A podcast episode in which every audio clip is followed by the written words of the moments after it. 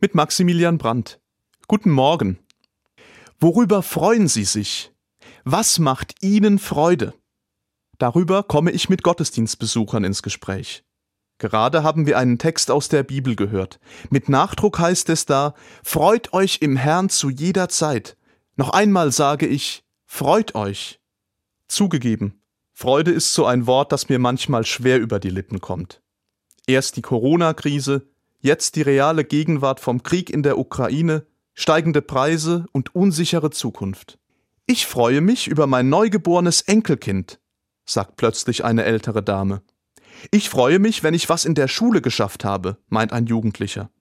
Und ich, wenn ich meinem kleinen Bruder helfen konnte, ergänzt ein Mädchen. Auf einmal ist die Stimmung bei mir eine andere als vorher. Ich merke, ich kann mich mitfreuen an dem, was die Leute sagen, Siehe die ältere Dame in Gedanken mit ihrem neugeborenen Enkelkind. Ich bin stolz auf den Jugendlichen, der erfolgreich in der Schule ist. Ich freue mich daran, dass es den anderen gut geht.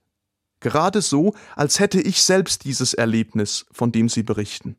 Mir kommt das Sprichwort in den Sinn. Geteilte Freude ist doppelte Freude.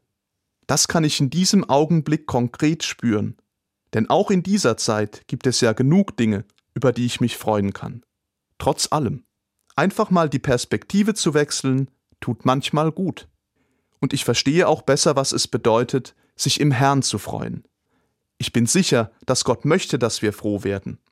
Vielleicht ja dadurch, dass wir uns viel öfter davon erzählen, was uns froh macht, und uns so untereinander verbinden.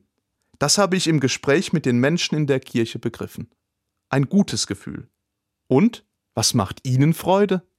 Maximilian Brandt, Speyer, Katholische Kirche